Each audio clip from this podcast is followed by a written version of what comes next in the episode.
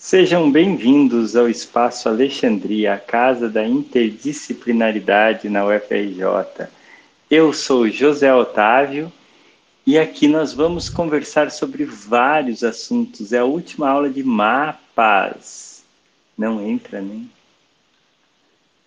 Vamos ver. Pergunta se a Bia lá se, se vai entrar. De repente ele está até ao vivo e não sabe, né? Parece que não. Eu não entendo.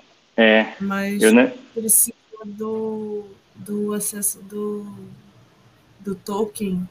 Você Aí tem você o não tem. Não, o token vai para Juliana. Veja se ela, ela consegue. Vou ver se ela tá online agora também.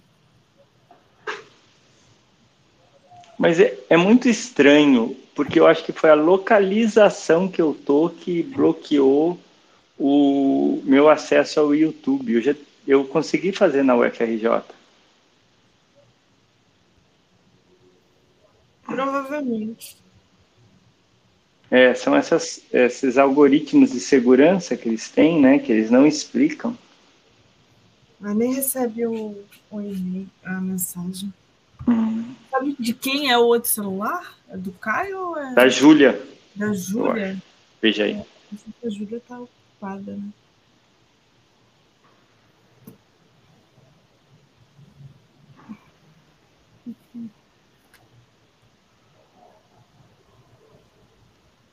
Não entrou, né?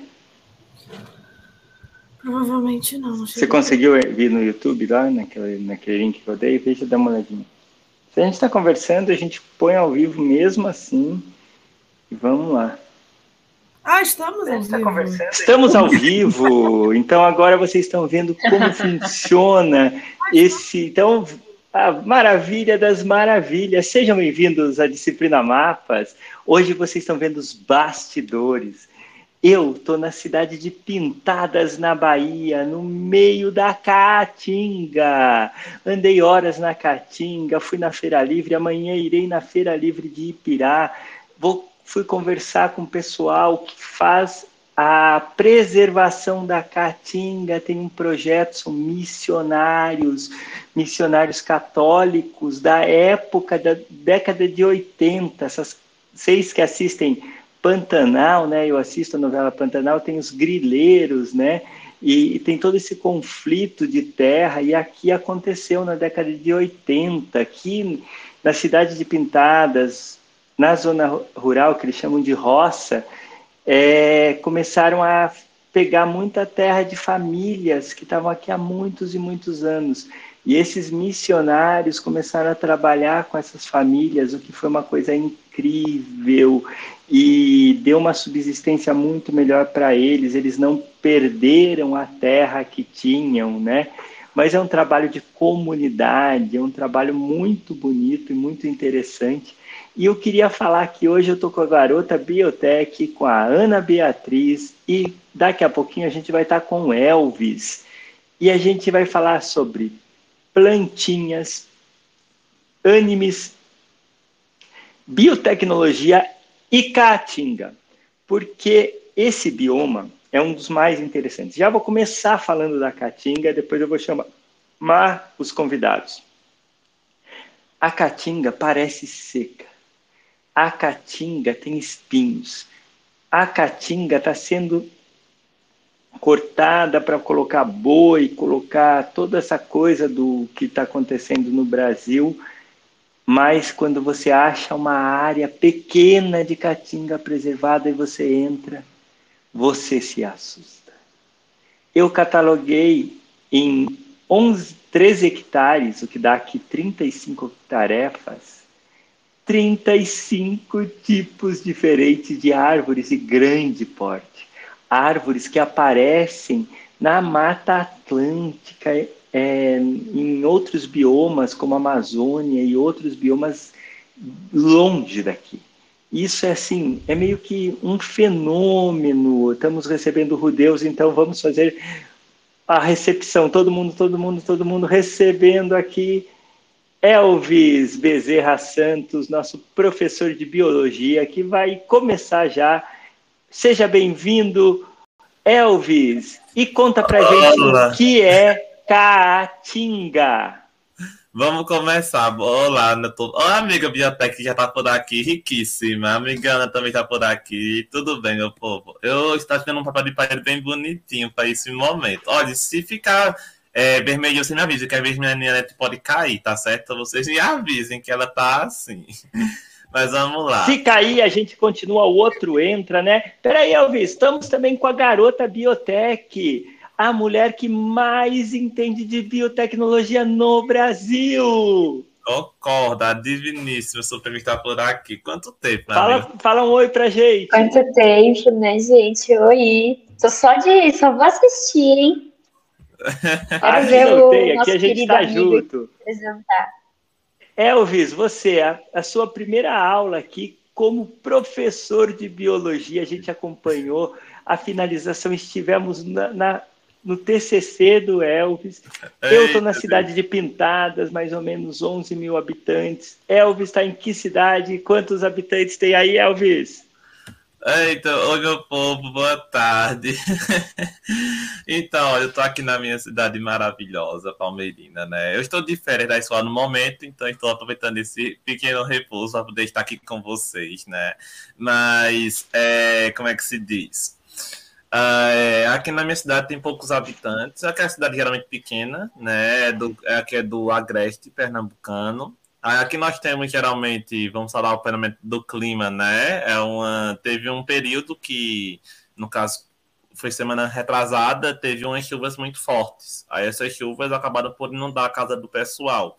É, aqui, pelo menos, as casas que ficavam abaixo, no caso, uma zona mais baixa da cidade, foram inundadas pelas chuvas.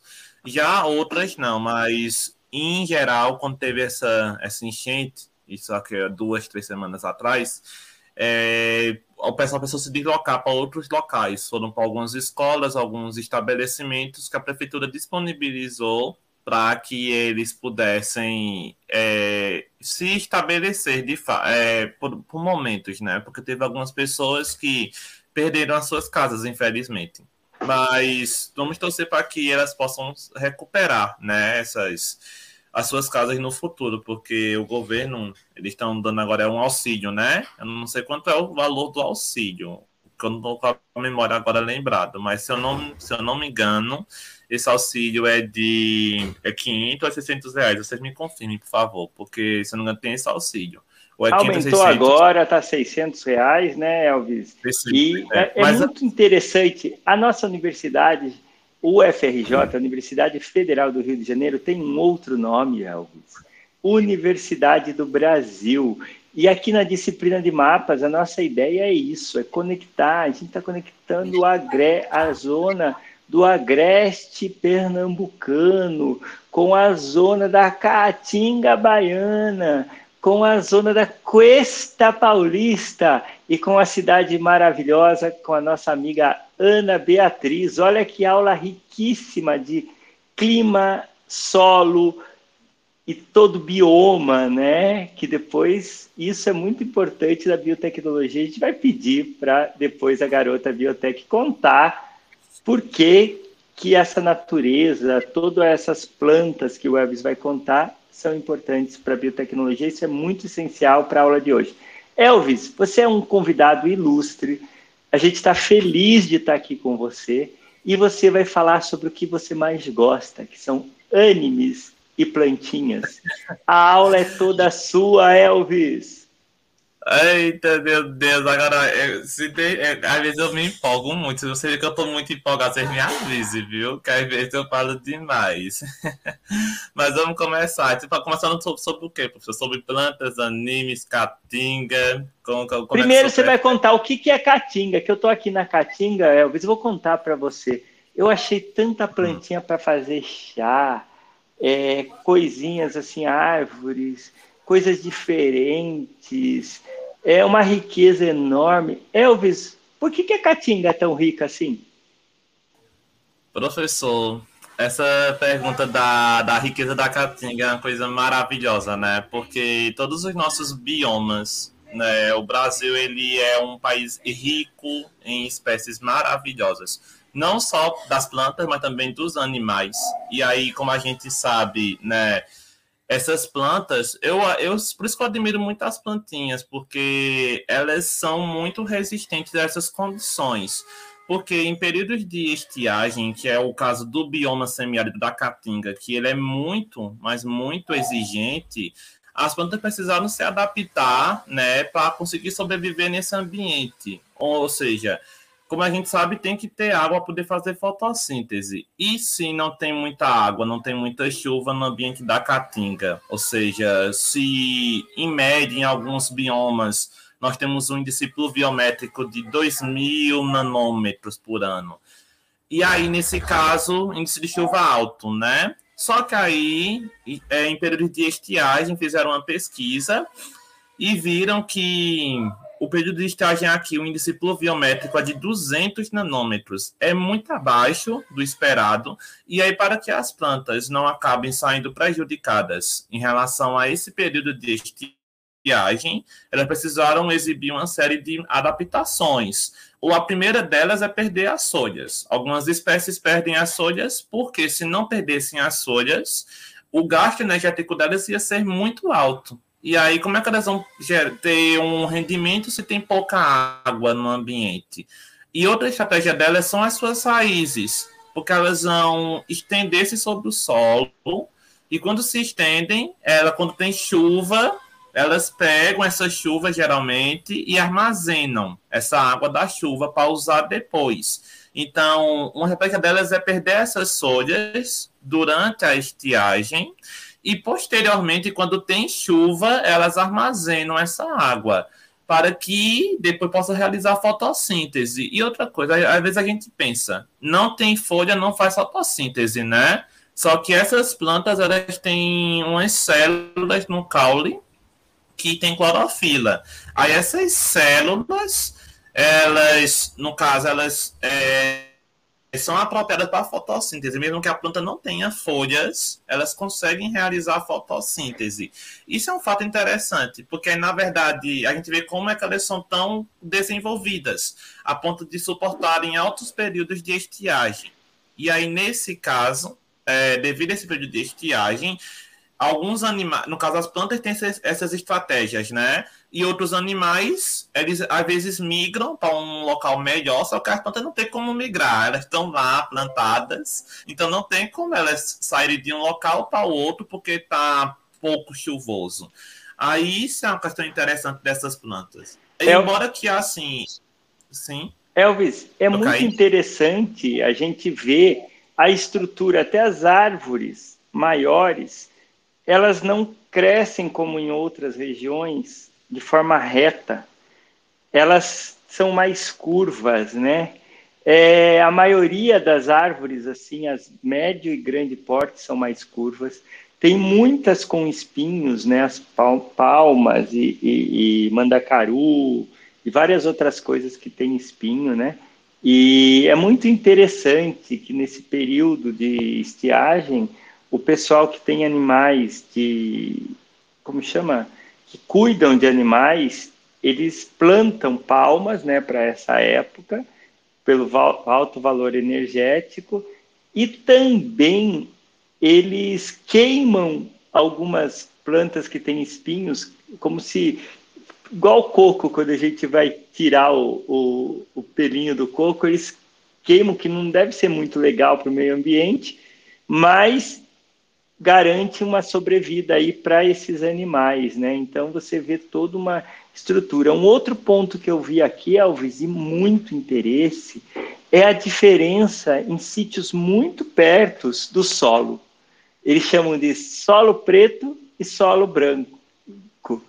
O solo preto é um solo argiloso, cheio de nutrientes, o que plantar dá e o branco é tipo uma areia, uma coisa assim, muito.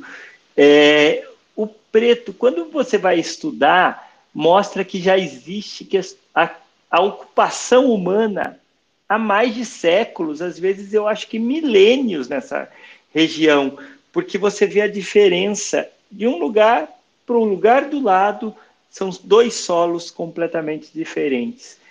A caatinga a região do Agreste pernambucano, Caatinga Baiana, região do Piauí, região em vários outros estados do Nordeste. O que é tão, por que tanta riqueza e tão, tão diferente de outros lugares que a gente vê no, em outras partes, né, do nosso Brasil, Elvis? Professor, é, eu, é por isso que eu acho que é tão interessante a gente dedicar, pelo menos assim, é isso que me motiva muito em estudar em relação às plantas, né? Porque por isso que eu vou comprovar a minha teoria de que as plantas são os organismos mais maravilhosos existentes, porque elas, tipo, dadas a várias condições climáticas, né? Vários fatores que podem dificultar o seu estabelecimento em um ambiente, mas elas estão lá né, como sendo organismos muitas vezes pioneiros quando a gente fala de desenvolver uma comunidade biológica. Então, por exemplo, quando vamos dar um exemplo de um ambiente que não tem como a gente se desenvolver, um ambiente muito frio que é a tundra. Aí, é, algumas pesquisas indicaram que nesse ambiente que é muito, muito gelado, Vamos lembrar que a tundra é um dos ambientes que mais área temos no nosso planeta. Lá na Sibéria, no norte da uma parte grande no norte da Rússia, né? A tundra é extensa, né? Pode continuar, Elvis é isso que eu acho interessante dessa da, da tundra, porque, tipo, não é, não é somente eu vou para lá para sobreviver, não. Você tem que saber sobreviver naquele ambiente. Aí disseram sim, né, no começo, que para poder colonizar a tundra, para hoje ela ter uma diversidade de, de seres vivos lá presentes, foram necessários que houvessem musgos. Musgos, no caso, briófitas, né, que tiveram, no caso, um papel fundamental para colonizar o ambiente, para que ele o deixasse... rizoma né, da Terra que está lá, que é super sofisticado. Só para entender, Elvis, então nós temos uma, uma parte que é esse rizoma aí que tem esse, esses musgos, e daí vai começando qualquer ambiente, se você começa com os musgos e você consegue fazer uma sucessão ecológica, é, que as plantinhas vão viver? Ô, professor, pois é, é isso que é interessante, porque em qualquer ambiente, se a gente for parar para pensar, para a gente poder hoje estar tá aqui, por exemplo, nesse local, ou então no nosso, no, nossos, nos nossos locais hoje, e teve que ter algum organismo colonizador para poder possibilitar que as vidas pudessem existir. Eu estava vendo um, um vídeo que falava sobre a evolução, né, em geral do nosso planeta. Então, por exemplo, se aumenta um grau a temperatura, né, aumenta um grau Celsius, somente um grau Celsius, muda muita coisa na nossa estabilidade. Então, muitas vezes, para que hoje existissem condições para que as espécies conseguissem sobreviver nesse ambiente, se tornou necessário que um organismo colonizasse antes um musgo ou algum microorganismo que atuasse nessas condições e permitisse que hoje exista uma variedade de espécies. Então, eu posso muito bem dizer que a gente descende das plantas, não posso dizer porque a gente não é planta, mas é, elas foram necessárias para, submeter, para que hoje existissem vários ambientes capazes de subsidiar as vidas. É um Eu vou bem... contar aqui de uma experiência que é magnífica, né? É, eu tô aqui com o Pedrinho. O Pedrinho é meu sogro. E ele é filho de gente daqui, de Pintadas. O pai dele, lá por 1966, 68, começou a fazer um, uma terrinha lá aqui na, no tabuleiro, que é uma caatinga, e por um problema sanitário sério, né? Ele teve é, febre amarela, alguma coisa assim, e veio a falecer. E ele ficou ele ficou órfão, né? O Pedrinho, mas ficou com a ideia de comprar essas terrinhas que era foi do pai. Uma parte dessas terrinhas ele conseguiu reaver. E é uma parte que desde que o pai tinha falecido, acho que foi 1968, ninguém estava mexendo muito e foi retomando, imagine só, foi reflorestando, né?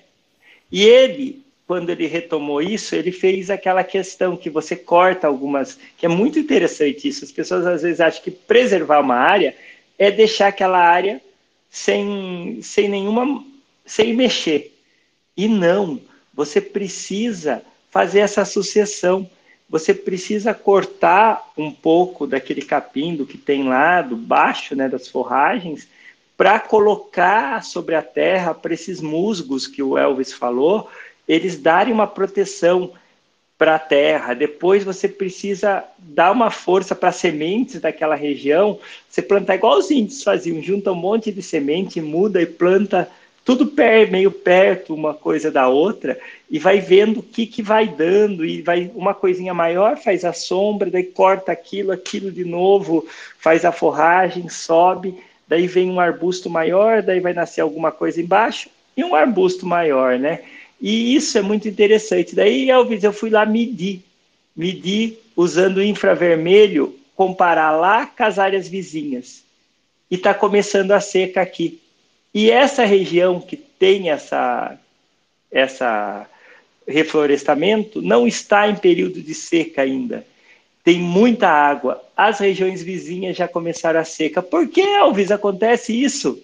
O que, que as plantinhas fazem? Parece que uma protege a outra, uma conversa com a outra. O que, que é isso? Ô, professor, existe uma teoria, e eu acredito que essa teoria é muito plausível, porque a química vegetal ela é maravilhosa. E aí existe uma vertente do conhecimento que aplica que as plantas elas conseguem, né? Elas conseguem se comunicar com outras plantas, principalmente quando existe um alerta de perigo iminente. Existem algumas moléculas que, se eu não me engano, são compostos fenólicos é, que algumas plantas liberam no ambiente e quando elas liberam esses compostos, elas alertam outras plantas do que pode vir a acontecer. Uma coisa comum, muitas vezes, é a, uma planta está sendo ameaçada por um predador. E aí, nesse momento, o que, é acontece com essa planta? Ela, se, ela, se ela não conseguir se proteger, ela vai liberar algumas moléculas que vão acionar plantas ao seu redor, alertando, por exemplo, assim: olhem, tem um predador aqui, ela vai, ele vai devorar nós. Então vocês aí que desenvolver alguma estratégia para que ele não devoram vocês. Aí o que é que elas fazem? Algumas plantas, quando recebem esses sinais químicos, elas interpretam eles e conseguem ver se conseguem desenvolver alguma coisa para impedir o predador de atacar. O que fazem muitas vezes é ter um gosto amargo. Aí, quando é um gosto amargo, o predador não come. Ou então, no caso das plantas da caatinga, professor. Elas muita com leite, muita queima, né? Isso. E outra coisa, nessa da, da, da caatinga, os espinhos que essas plantas possuem, não só somente para questão de água, de fotossíntese, não. É, muitos animais também evitam comer plantas com espinhos porque os espinhos vão incomodar eles. Aí também são como meio de proteção dessa planta contra, contra alguns predadores. E aí, por exemplo, em períodos de estiagem, como o senhor falou, algumas plantas elas tendem a serem bastante impactadas Algumas plantas, como por exemplo o ipê roxo, é uma das poucas plantas, o meu juazeiro é uma das poucas plantas que não perde a folha durante a estiagem. É uma das poucas que não perde. Achei três ipê roxo, Elvis. Achou, achou o juazeiro também? Tinha. O juazeiro é maravilhoso também. É muito grande. Aí algumas dessas plantas conseguem, dizem, conseguem, no caso, não perder as suas folhas. Aí também a sua parte de fotossíntese se mantém estável. E também algumas plantas têm cera. Cera protege contra a perda de água, ou seja, a planta tem mais resistência para perder água do que nós. E olha que a gente, para se fazer subir nada, a gente perde água que sobe. A planta, não. A planta ela tem muita estratégia muitos mecanismos comprovados né, de que elas conseguem evitar a perda de água. E assim, por evitar a perda de água, conseguem ficar vivas por um bom período de tempo.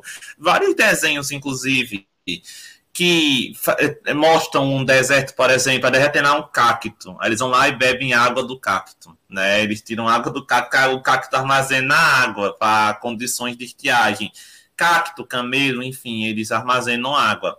Só que o perigo é você pegar um cacto e beber a água dele. Porque não, a gente não sabe a procedência e não sabe se vai gerar depois um processo irritativo no seu organismo, né?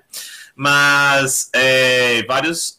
Isso já vem sendo bem enfatizado, né? Que a sua característica da caatinga é esse clima semiárido, que não tem água e a planta tem que buscar um meio para se, dizem, para se adaptar. O animal é mais fácil porque o animal ele consegue migrar, alguns. Os que não conseguem migrar, vê se acham outro método de se manter vivo. Agora, nesse caso das plantas, como não tem para onde correr, elas são estruturas lá, tem que ficar lá mesmo.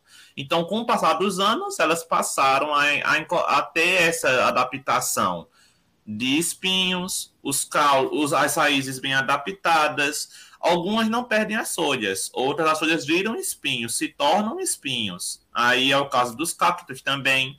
E quando tem uma flor no cacto, é tão bonitinho porque também mostra que chegou na fase reprodutiva. Aí é interessante. Agora, nesse caso das plantas, professor da caatinga, muitas vezes é, a gente consegue observar que em vários ambientes a principal característica delas é conseguir sobreviver esse período de estiagem, mesmo que tenha pouca água por ano elas conseguem ter essa, esse desenvolvimento bem interessante. E também, infelizmente, é um dos biomas bem afetados por conta da devastação. Né? A devastação, as queimadas são muito preocupantes. Não só a Caatinga, né? Mata Atlântica, a Amazônia também são, infelizmente, muito afetadas devido a essas ações antrópicas. Né? Elvis, é, existe, a gente conversou em várias vezes sobre as marcas é, do homem de antes da, da descoberta, da suposta descoberta do Brasil, né? Então, caminhos que, que apresentam palmeiras ou plantas assim, coqueiros, outras coisas assim, esses povos gostavam muito de plantar e de colocar na, onde eles andavam, né? E na Caatinga você encontra sequências de palmeiras assim muito grandes, veredas, né? E é muito interessante essa outra questão aí. Será que não pode ter tido um povo? Porque eu fico pensando esses povos que são chamados de pré-colombianos aí, é, ele e aqui os indígenas brasileiros eles estavam muito próximo das plantinhas, né? Contam que eles andavam com um, um bornal, uma coisa assim, cheio de sementes, e eles levavam sementes de um bioma a outro. Eu acho que isso é uma das coisas menos exploradas. O, a ação entrópica, é, como chama? Antrópica é, na preservação e aumento das florestas. Pois é, a gente às vezes pensa que, ah, obviamente, assim, o mais enfatizado é que as plantas, o ser humano só trouxe prejuízos para o meio ambiente. Isso, no caso, o nome só é muito exagero, né? Porque, na verdade, tem os prejuízos, que a gente sabe que isso é normal, que isso é muito frequente, mas também é, sabe que foi muito importante que houvesse essa interação das plantas com os seres humanos. A verdade, muitos estudos dizem que é, o uso das plantas acompanhou a evolução humana. Então, à medida que teve esse, essa evolução, a gente conseguiu perceber que as plantas, os seres humanos, se tornaram muito dependentes das plantas. Isso devido ao quê? Ao uso delas no seu cotidiano.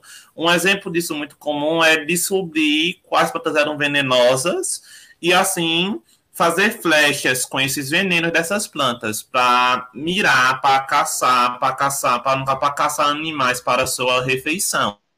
Então, muitas vezes a gente eles peraí, uma... peraí, peraí, vamos parar tudo. Garota biotech. Isso não seria um tipo de biotecnologia primitiva? Com certeza. A garota biotech é da cidade de Botucatu, eu sei onde ela está do nosso planetinha, mas seja bem-vinda. Sei que você não pode falar muito aí, mas eu queria entender isso daí. Você fala um minutinho para a gente desses usos da biotecnologia pela história aí, né?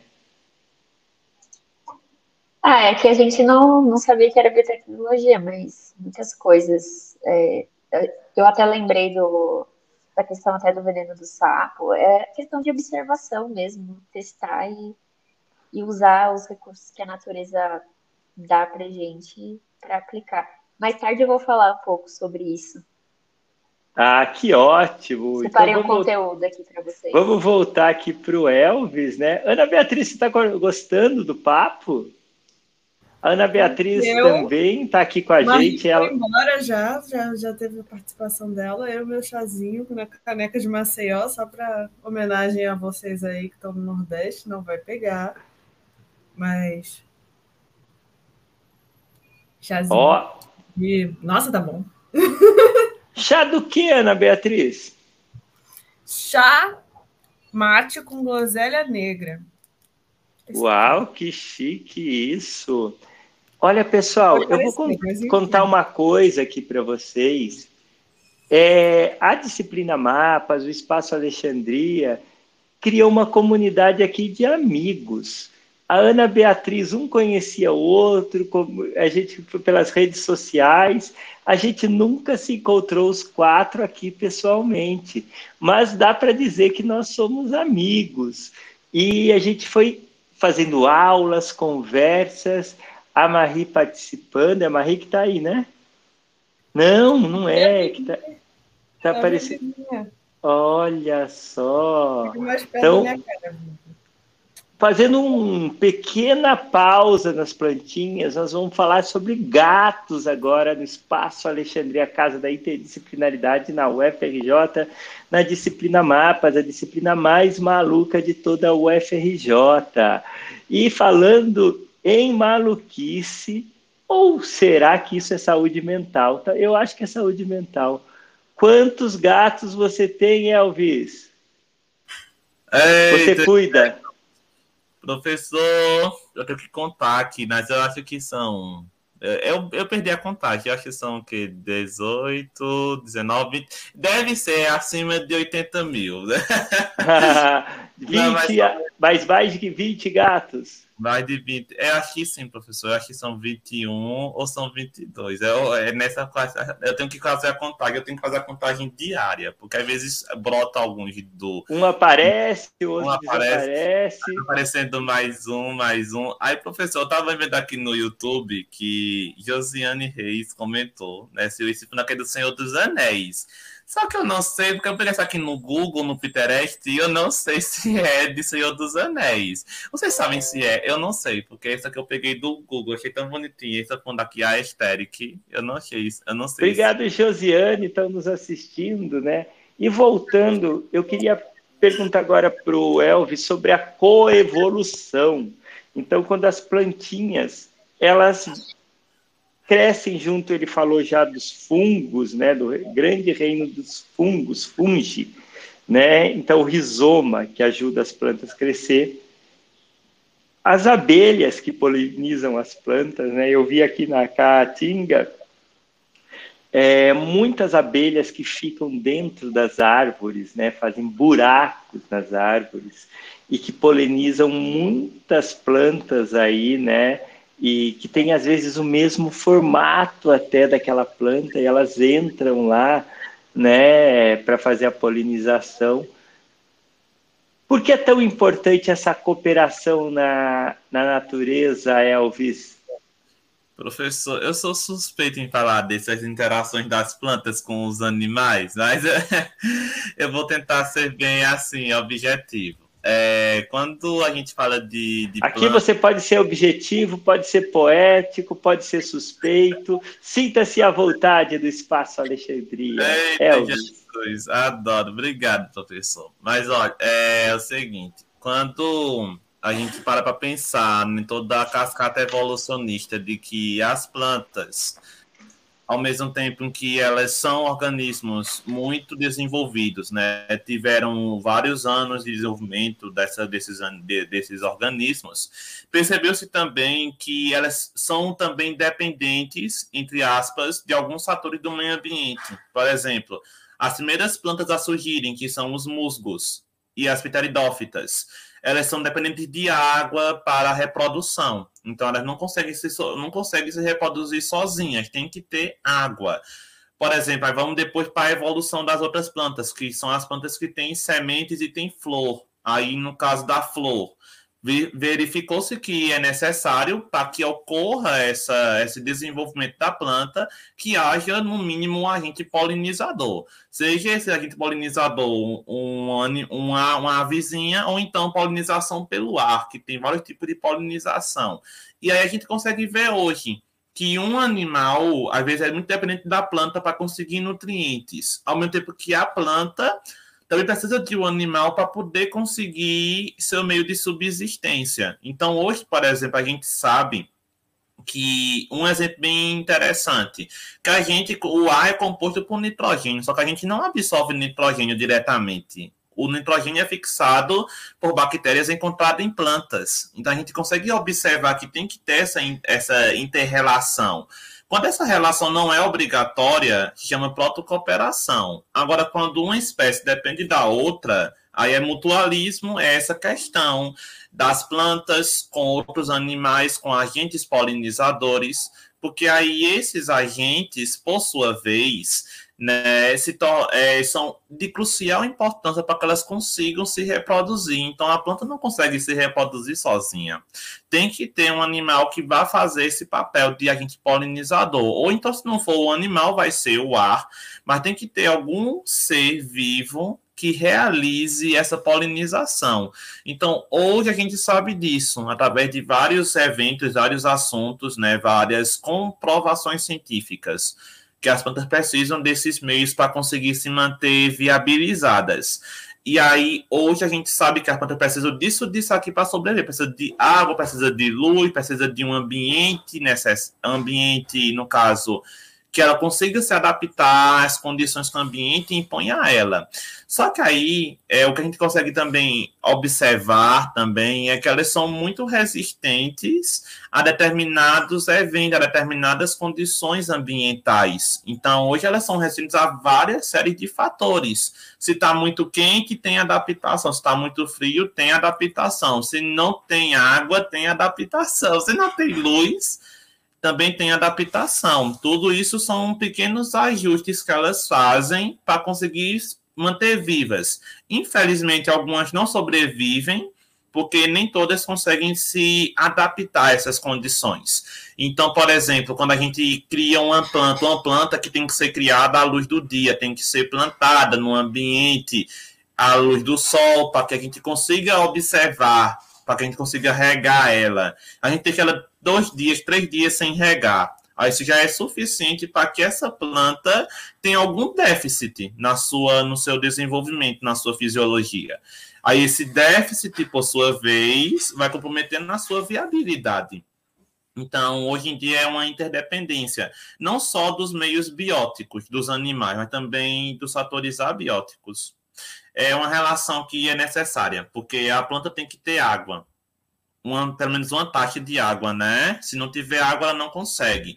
Tem que ter luz. A gente não pode criar uma planta em um ambiente totalmente escuro. Criar ela dentro de um quarto onde ela não tem acesso à luz, né? Então tem que ter, no mínimo, uma fonte de luz direta ou indireta para fornecer a ela, tem que ter pelo menos água para ela poder se manter e observar o tipo de solo que ela precisa para se manter viva. E outra coisa, ver também o ambiente que ela se situa, porque da mesma forma que tem organismos que vão ajudar as plantas, também vai ter organismos que não vão ajudar as plantas de jeito nenhum, vão estar tá lá somente para infernizar a bichinha da planta. Então, nesse caso, vai ter organismos fitopatogênicos, vai ter fungos citopatogênicos, de bactérias citopatogênicas, e vão existir aquelas um exemplo como é aquelas xoxoniras, né? aquelas coisinhas branquinhas que nascem às vezes, que são fungos.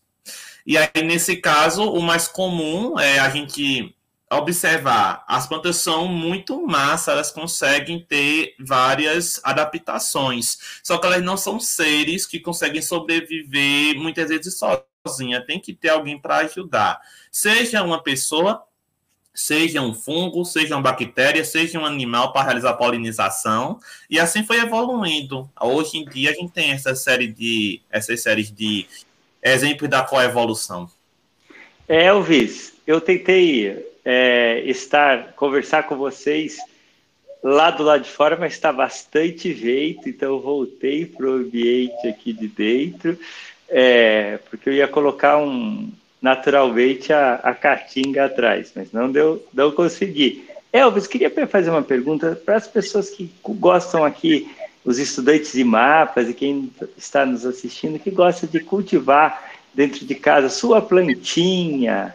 É, muitas vezes a pessoa pega uma terra aí que, que vende aí na loja que não tem quase nada, ou que vem com a, com a e essa terra não tem muitos micro-organismos, não tem musgos, não tem é, fungos, né? não tem um rizoma, não tem nada, não tem às vezes nem nitrogênio, nem nada. É, tem um pouquinho, por baixa quantidade. E daí a pessoa acha que ah, eu não consigo, é, eu não consigo que essa planta vá para frente. E daí ela pega lá na casa da avó, na casa de alguém, uma terra mais potente, né, preta, traz aquela terra, mistura lá e aquela florzinha vai para frente. Por que, que acontece isso, Elvis? Professor, ah, é, isso tudo, essa, ah, é por isso que eu digo que as plantas são maravilhosas, mais uma vez, porque estudar a fisiologia vegetal é um ramo maravilhoso. Eu acho que você entender como as plantas crescem, se desenvolvem determinada a diferentes tipos de solo, diferentes tipos de, de substrato, é um fator bem interessante, principalmente quando a gente consegue observar que tais plantas abre aspas, se dão melhor com um solo tipo esse do que um solo tipo esse daqui. Porque, na verdade, muitas vezes, quando a gente, tipo, não, eu quero comprar uma planta, eu quero criar uma planta em casa, eu quero criar um, uma comigo, ninguém pode, Deus o livre, mas era tem pessoal que cria, né? Cria comigo ninguém pode, cria um pezinho de rosa, enfim, várias plantinhas que dá para você criar. Uma samambaia também, as plantinhas da amiga Ana e ela mostrando as, as sobre essas plantinhas dela. Mas vamos lá. Aí nesse caso, professor, é, muitas vezes as plantas elas é muito difícil dizer que tem um tipo de solo, um único tipo de solo para todas as plantas existentes, porque cada planta tem sua necessidade. Então, criar um manual pronto de como criar uma, de como cuidar de uma planta é muito difícil. O que você consegue observar geralmente é fazer testes. É a questão, a questão você aprende errando. Então, você cria uma planta, uma, uma, uma espada de São Jorge, que é muito fácil de criar. Só que aí muitas vezes ela morre. Por que será que não? Porque fui eu, eu que fui descuidado. Às vezes pode ser porque a planta, o, o solo que você utilizou não era apropriado para a planta, você regou pouco, você regou muito, que às vezes tudo em excesso ou em falta faz mal para a planta. Então, se eu rego muito, e... o solo encharca, a planta não cresce. Pode dizer. E a frequência, né? Que é, se de repente é, você vem, você, ah, eu vou sair de casa, então ficar dois dias, é, três dias, quatro dias fora. Daí você pede para alguém regar. Daí a pessoa rega de um outro jeito e ela joga tudo de uma vez a água. Não cria um estresse na planta? A planta não sente, além de sentir sua falta, Elvis, ela não vai sentir é, esse estresse mecânico aí da água que caiu demais? Pois é.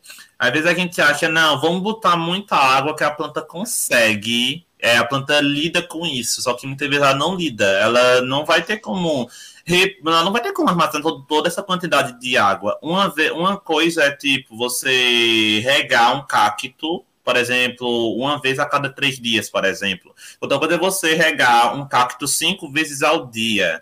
E aí você rega, bota muita água e pensa, não, quanto mais água, melhor. Nesse caso, até no caso, em algumas plantas, precisa de muita água mesmo. Mas tem outras plantas que não precisam de muita água. Aí se você rega muito, a planta não cresce. Ou melhor, cresce com defeitos, a raiz não vai conseguir resistir tudo e vai gerar um encharcamento.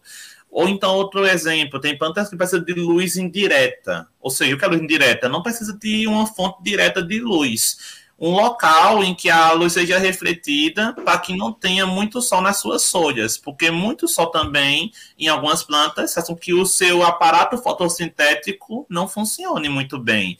Então, é a medida certa. É tipo, o quanto sua planta consegue resistir de água, de luz e também o solo porque os três têm que estar em harmonia. Se um der problema, afeta o outro, que afeta o outro, e assim a planta não vai desenvolver, não vai crescer. ou então cresce com algum defeito, vai gerar alguma deficiência na sua fotossíntese, então assim a produção de oxigênio vai ser bem menor também, então vai depender da, da planta que a gente está se, tá se tratando. Se você cria, um, por exemplo, um cacto, cacto é a planta muito fácil de criar, a gente sabe que ela não pode ter muita água, que aí o carraio do cacto não, não suporta muita água. Agora, uma plantinha que precisa de muita água, né? Uma plantinha de sul, uma plantinha de sol. Então, aí nesse caso, ok, rega duas vezes por dia, mas regar muito também não, não tem lógica e a planta não vai sair beneficiada nesse processo. Elvis, a gente está vendo aqui no Espaço Alexandria várias lives, assistam as nossas lives, as nossas aulas. É, em uma das nossas lives, é, uma professora fez uma pesquisa e contou para a gente que a depressão na saúde mental e a saúde mental dos pós-graduandos, você que está formando, Elvis, pensando em entrar numa pós-graduação, a garota biotech que já entrou numa pós-graduação, é, a saúde mental de quem está na, na pós-graduação, mais de 70% das pessoas têm depressão ou outra doença mental grave. Olha isso, mais de 70% das pessoas que estão na pós-graduação. E por que, que eu estou perguntando isso para o Elvis? As plantinhas, você cuidar das plantinhas, pode ser terapêutico, pode ajudar, sim, é, se você tiver com depressão, pode ser um excelente, assim como os gatos, podem ser um excelente remédio para melhorar a sua saúde mental, Elvis? Professor, essa é uma coisa que eu eu comprovo que é bem interessante. Porque uma coisa é você, muitas vezes, você tem um, essa questão da pós-graduação e essa questão dos problemas psicológicos, eu já, já observei. Isso também é comum também em alguns graduandos. Por exemplo, você tem aquela questão toda da da exigência do curso perante ao que você tem que fazer. Muitas vezes você tem que trabalhar e estudar ao mesmo tempo. E para você isso fica muito puxado, fica muito cansativo. Mas às vezes, quando você dedica, por exemplo, pelo menos um tempinho do seu dia para fazer uma coisa que você gosta, com certeza isso vai ajudar na sua saúde mental. Então, cuidar de plantas, para quem gosta, é um hobby maravilhoso. Agora, para quem não gosta e vai cuidar de plantas só por cuidar, eu acho que não vai ter efeito terapêutico, porque aí nesse caso ela vai fazer por fazer, mas não tá lá porque, porque quer. Não, tipo, ó, eu vou indicar para você fazer isso. E se a pessoa não quiser fazer, aí às vezes não, não surtiu efeito. Mas é... para melhorar a saúde mental, uma das coisas que a gente faz aqui na disciplina Mapas é fortalecer que o estudante saiba o que ele gosta. Ele aprender um, o que, que ele gosta de hobby, é de gato, é de fazer panetone, é de fazer miojo. Tem gente que gosta de fazer macarrão lamen do Naruto, né? Então, eu, por exemplo, estou fazendo o lamen do Naruto, Elvis. Estou gostando muito. E outra pessoa gosta de fazer, por exemplo, cuidar de plantas, cuidar dos gatos, cachorros. Outro gosta de jogar games diferentes, game conversando com outras pessoas. Mas é importante, às vezes a gente faz tanta coisa e a gente não para para pensar o que a gente gosta. Outros gostam de K-pop, muito bem lembrado pela Ana Beatriz, né? Corrida, é, novelas lá, é, dramas, né? Da Coreia, Doramas. muita gente. Doramas. Como chama? Doramas. Doramas. Doramas, né? Anime é... tem bastante, a... Harry Potter. Anime, Harry Potter. E aqui o pessoal gosta de muita coisa. Mas é importante que você saiba o que você gosta. Por quê? Quando a pressão aumenta, por exemplo, no, na hora do TCC, Ana Beatriz, que você tem que entregar um TCC no trabalho, um TCC é, na universidade, é tudo ao mesmo tempo e está com muita pressão, se a gente não sabe que a gente gosta e usa isso que a gente gosta para equilibrar, a gente pode entrar em depressão. Elvis, o que você fez para fazer seu TCC e conseguir sobreviver? Professor, essa dica, essa pergunta é bem interessante. Mas vamos lá, então. Ó, é, quando eu estava fazendo o meu TCC, se a minha mentora estiver assistindo, eu vou elogio muito ela, ela é maravilhosa. Mas é, vamos lá. Ah, a, quando eu comecei a fazer meu TCC, eu gosto muito de fazer um planejamento para ver se, nesse caso, eu vou ter dedicar um tempo para as disciplinas normais que tem que ter a disciplina, no caso anatomia, livre, educação inclusiva, e uma parte para o meu TCC. Porque, na verdade, o meu TCC ele era tecnicamente simples. Eram dois ensaios para ser feito no laboratório, que é o de toxicidade hemolítica e fragilidade osmótica. Fiz os Peraí, testes. peraí, que palavras são essas? Toxicidade é. hemolítica e... e atividade hemolítica e fragilidade osmótica. Explica o que é isso! Vou explicar. Vamos embora. Ó, gente, quando a gente avalia a toxicidade de uma planta, existem vários métodos que podem ser utilizados. Tem os métodos in vivo e os métodos in vitro in vitro são meios que não são em animais, são tipo cultura de células, são em bactérias. Então, para eu fazer a variação do meu TCC, fazer os ensaios, eu tive que, na verdade, é, coletar hemácias, hemácias de três pessoas, inclusive uma das pessoas fui eu que doei, que é o meu sangue, aí peguei sangue A, B e O.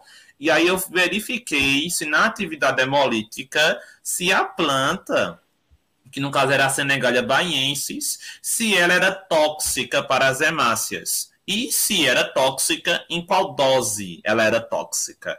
E também consegui verificar se, essas, se essa planta, em doses baixas, se ela conseguiria proteger as hemácias, ou seja, é uma avaliação dupla. Eu vejo se a planta é tóxica se ela consegue proteger as hemácias de um estresse osmótico.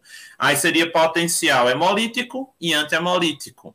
Aí quando eu fiz o teste, eu consegui perceber que é o que eu já observei antes, quando tem superdosagem, quando se administra uma planta em dosagem alta, geralmente se observa um efeito adverso correspondente a isso. Então, quando eu administrei, quando eu administrei quatro concentrações 10, 100, 500 e 1000. 10, 100, 500 foram baixas. Não deu hemólise alta, não. Foi bem baixinho. Agora, de 1000 foi quase 90% de hemólise. Ou seja, saiu de. A menor foi 10% e a 1000 foi 90%. Foi um salto de hemólise gigantesco. A Já, é, é, veneno já, quando porque uma coisa que a gente fala é o importante é a dose. Pode ser remédio, pode ser veneno. É verdade isso, Elvis? É verdade, professor. Porque nesse caso, o que vai. Essa é a, o, o, lema da farmacologia é esse. Você. O, a diferença entre um remédio e um veneno é a sua dose.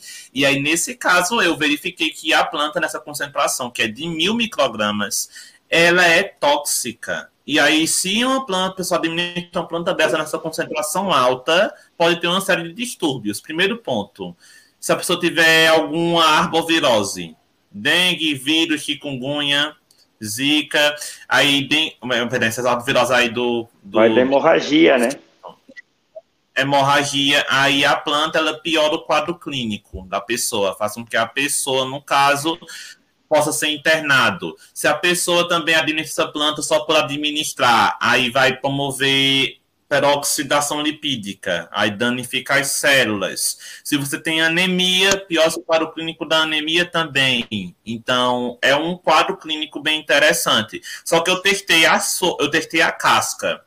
A casca dessa planta é tóxica em mil microgramas. Só que eu também tenho que ver se essa planta é tóxica nos outros órgãos dela. Se a folha é tóxica, se a flor é tóxica, folha, flor, caule. Eu só testei a casca, porque eu só tenho a casca no momento. Mas aí, se conseguirem coletar a folha dessa planta, e consegue também ver se essa planta também consegue ser tóxica na concentração de mil. Se for tóxica, só comprova de que a dose influencia no efeito tóxico. Então, só para lembrar, quem toma seu chazinho, tenha cuidado, toma uma xícara, meia xícara. Essa ideia de tomar, ah, vou tomar 10 xícaras desse chá, pode chegar numa concentração tóxica, né, Elvis? Pois é, professor. E aí, nesse caso, essa concentração tóxica, que aí nesse caso foi que eu observei, mil microgramas. Mil microgramas é muita xícara de chá. Essa plantinha, essa plantinha, ela é tipo, como se é o nome dela é calumbi, popularmente, calumbi. E aí, geralmente, se você observa, essa planta não tem muito registro dela na literatura, não tem muita coisa falando sobre ela, só que ao mesmo tempo que não tem muita coisa falando sobre ela, daí vem a importância de estudar sobre ela e ver o que, é que ela pode fazer na nossa saúde. Erva cidreira, já tem estudo, noni já tem estudo, é, é, no caso, a erva mate tem estudo, agora essa plantinha não tem estudo. Então, por isso foi importante avaliar. Mas a gente tem que parar agora e falar do noni, né? Do o noni, sem falar do noni, a gente não pode passar essa live. Primeiro, o que é o noni? E o noni é tóxico ou não é, Elvis? Professor, o noni é um tipo de plantinha que eu sou apaixonado por ele, porque ele é a vertente é, do, daquela coisa. Na literatura, se você for extrair os metabólitos dessa planta, você vai ter muito resultado positivo para ele, que ele é antitumoral, ele tem potencial anti-inflamatório, antiviral, muito potencial que é atribuído ao noni. Agora, a diferença é que o noni, isso é, é metabólito extraído, é só uma moléculazinha extraída dele. Se você pegar o fruto em si, que é o problema da situação, ele não é seguro. Tanto é que a Anvisa, ela, descor, ela não autoriza que as pessoas utilizem o noni, porque o risco de promover um dano ao seu fígado é muito grande. E aí vem a importância. Ela é, ela, ele é terapêutico se você isola o metabólito dele. Só que se você faz um suco do noni, é perigoso para o seu fígado, é perigoso para falência de órgãos, geralmente. E aí, muitas vezes, é o que você É muito importante a gente falar sobre isso, Elvis. Se você está chegando a pessoas né, que vão assistir a gente no YouTube, olha só, às vezes as pessoas leem, né, ou na divulgação científica, o noni é bom para o câncer. O que, que é a primeira coisa que a pessoa vai fazer? Ah, eu sei o que é o noni. Eu vou fazer um chá. Eu vou fazer um suco.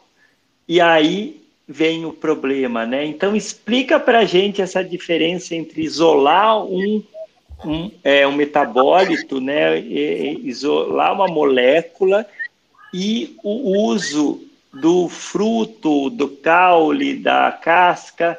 É, qual é a diferença? E fala um pouco dessa biossegurança que nós temos que ter com as plantas. Professor, é, esse tema ele é muito interessante. Primeiro, porque eu falei, por isso que eu acho que as plantas têm essa dualidade, né? É, a planta medicinal, ela tem todos os atributos para ser terapêutica, para que possa ajudar no tratamento de problemas de saúde. Só que muitas vezes o que impossibilita a sua utilização são as suas possíveis complicações para a saúde. Por isso que é um decreto que diz que os produtos com finalidade terapêutica têm que ser seguros para a utilização. Se não tiver segura, se não tiver segurança, se ele for eficaz e não tiver segurança, você vai estar trocando seis por meia dúzia, não vai adiantar muita coisa. E aí, nesse caso, o que é, que, o que, é, que é sugerido? Quando você sabe que tem uma planta medicinal, no caso, o nono é medicinal, ele é um fruto. Aí, nesse caso desse fruto, o que é que se faz? Ele é tóxico. Se você faz o suco dele, ele fica tóxico. E aí, com isso, o que é que se observa? Pega-se pega-se o fruto, pega-se o fruto, é, macera ele no laboratório e quando macera ele, o que, é que se faz? É, faz esse, os extratos desse fruto. Extrato aquoso, extrato etanólico, extrato hidroalcoólico, faz-se os extratos do fruto. Depois que faz os extratos do fruto, vai ver se esses extratos também são tóxicos. Ou seja, se a unidade menor do fruto também é tóxica para a saúde. Aí o que é que se faz geralmente? Você faz uma triagem fitoquímica para ver se a planta tem algum metabólito que possa vir a ser tóxico. Fez a triagem, né? Beleza, tem tal composto. Vou ver se agora ele é tóxico. Aí eu vejo que ele não é tóxico. Ou seja, o, o composto da planta não é tóxico. Mas a planta, juntando tudo, é bastante tóxica. Ou seja, aí vem aí a diferença. Quando eu sei que a planta, o seu fruto é tóxico, mas os, uma moléculazinha dela não é. Não é tóxico. O que é que eu faço? Eu vou fazer estudos com essa molécula para conseguir fazer um medicamento à base dela. Aí esse medicamento, por sua vez, não vai ser tóxico para o organismo. Esse ponto é muito importante. O Espaço Alexandria está em contato com o Laboratório Nacional de Computação Científica, LNCC, e estamos organizando uma excursão para Petrópolis, onde iremos visitar o supercomputador Santos Dumont e o sistema que cria alvos de modelagem é, computacional. Se você faz a modelagem é, molecular aí é, desses fármacos, modelagem de fármacos de forma computacional. Imagine, Ana Beatriz, se a gente pega esse trabalho do Elvis Cunoni e leva para lá para vai dar certo. Olá. Nós vamos fazer essa modelagem de fármacos de forma computacional. Imagine se levar um trabalho desse do, do Elvis, Ana Beatriz, para esse supercomputador você acha que acha possível, Ana Beatriz? Com certeza. Acho que talvez o, o, o caso do, seria até uma coisa muito pequenininha, né? O que tem o trabalho do Elvis comparado com o poder computacional que eles têm lá, né? Mas dá para puxar, juntar é, milhões, deve ter várias é, não, não gosto de usar a palavra banco de dados, então deve ter várias bases de dados que o pessoal é, deve colocar essas informações e conseguir analisar com, com a rapidez que, que eles têm no computador lá. E é muito interessante, né? Porque isso que o Elvis nos traz é as plantas, né? Quais, como as plantas podem se transformar em remédio e biotecnologia. É isso mesmo, é, Giovana? Sim, professor. É, eu, trouxe algum, algumas informações de biotecnologia aqui para vocês. É, eu estava pesquisando, né? Estava falando sobre a caatinga, fiquei assim curiosa para saber o que que, o que, que daria, né? Para aproveitar de certa forma. Eu encontrei uma uma tese de de doutorado que estava tentando explorar, explorando basicamente duas plantas da caatinga, o nome delas são é, Vitex gardneriana e Croton piauiensis, né? E aí, esse pesquisador estava tentando explorar para ver se os óleos essenciais ou os metabólitos secundários conseguiriam ter alguma ação antioxidante e antibacteriana. E, no fim, né, acabaram vendo que sim, principalmente os óleos essenciais têm esse potencial antibacteriano contra pseudomonas, aeruginosa e Staphylococcus aureus. Só que isso foi em 2015, né? Não sei se deram continuidade a isso, mas isso mostra como a gente pode usar da biotecnologia, né? Porque você pode aplicar isso para várias coisas. Então, isso assim, é, é, é, é muito, muito, interessante, legal, né? Porque pode nascer startups se você une a ideia de um supercomputador como esse que é o que o Brasil tem, tem programas para isso, né? E pesquisa e estudo de moléculas, né? Isso pode ser muito rico, porque o, o Elvis foi em volta dele nessa nesse idioma que ele tem, olhar lá o que tinha e achou coisas muito promissoras e olhando, entendendo, né? Isso pode ser levado para as aulas dele de biologia para as crianças, né? Para as crianças entenderem que a, a, o uso da planta, né, Elvis? As plantinhas são essa maravilha toda mesmo, Elvis? Eu, eu vou dizer uma frase que eu já sou suspeito, né? Nós são maravilhosas e são candidatas aos melhores organismos existentes aqui na nossa, no nosso planeta, porque não tem nenhum defeito essas plantas, não, são maravilhosas. Mas a questão é aqui a amiga falando depois dos gatos. Amiga, você tá querendo agora é, fazer a comparação das plantas com os gatos? Não se compara esses seres maravilhosos, não, que são todos maravilhosos. Se fosse comparar as plantas por exemplo, com uns animaizinhos muito agressivos, né? É outra situação, né? Talvez um leãozinho, um, um leão, uma onça. Mas é, eu acho interessante isso, professor. Principalmente em relação ao nome também, porque a gente tem que é, filtrar aquilo que é importante. Não adianta tanta ser eficaz para tratar um problema de saúde se ela não for segura para sua utilização.